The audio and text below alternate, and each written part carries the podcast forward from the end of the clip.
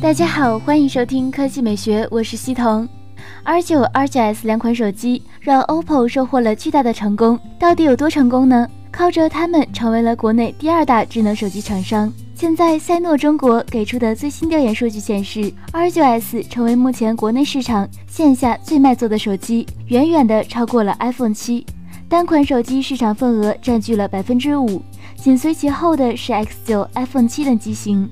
另外，调研用户中显示的结果是，有百分之七十八点七的年轻用户更偏爱 R9S，其在北京、成都、上海这三地的销量最高。还有一个有趣的现象，iPhone 5S、iPhone 六的用户更换为 R9S 的最多，排在前两位。之前，国内电子信息产业调研机构 CINNO Research 给出的数据显示，OPPO R9S 在今年一月份单品销量突破三百万。迈出一步的平均时间只有零点九秒钟，成为国内手机市场上单月销量第一机型，也超越 iPhone，创下了新的历史记录。在这份线下市场手机的调研中，赛诺中国强调，国内用户对于国产品牌手机的认可度相当高，这是值得开心的。那对于 OPPO 来说，现在最大的精力肯定是在筹备 R9S 的升级版。根据之前的消息来看，这款手机最快会在下个月跟大家见面。现在又有网友曝光了所谓 R 十一的真机图，看起来与之前的传闻基本一致，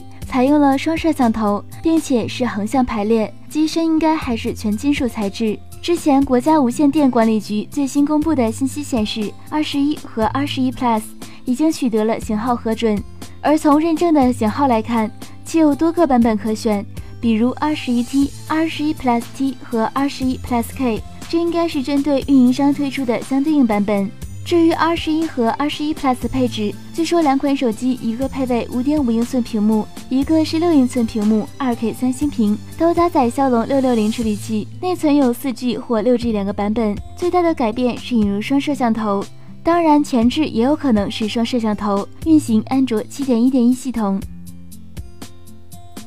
今日，微博与市场调研公司赛诺联合发布了《二零一六年智能手机微报告》。报告基于对二零一六年微博用户活跃行为数据的定量分析，华为、OPPO、vivo 三大国产品牌已形成三足鼎立的新格局，三星全面下滑，而苹果的优势则继续遭到蚕食。报告除了分析微博活跃设备、新增设备市场份额之外，还发现了不同手机品牌发表情的不同喜好。其中，vivo、OPPO、三星、金立偏爱比心糖，酷派、魅族、小米、华为则喜欢使用神反狗，iPhone 用户最爱摊手。微博 CEO 来去之间评论：iPhone 用户很独特嘛，比较负能量。在使用微博中，你更喜欢使用什么表情呢？那在此打一个小广告，欢迎大家关注我的微博西彤 A S U N A，在微博里我会跟大家多多互动的。那今天的语音就到这里，大家明天见。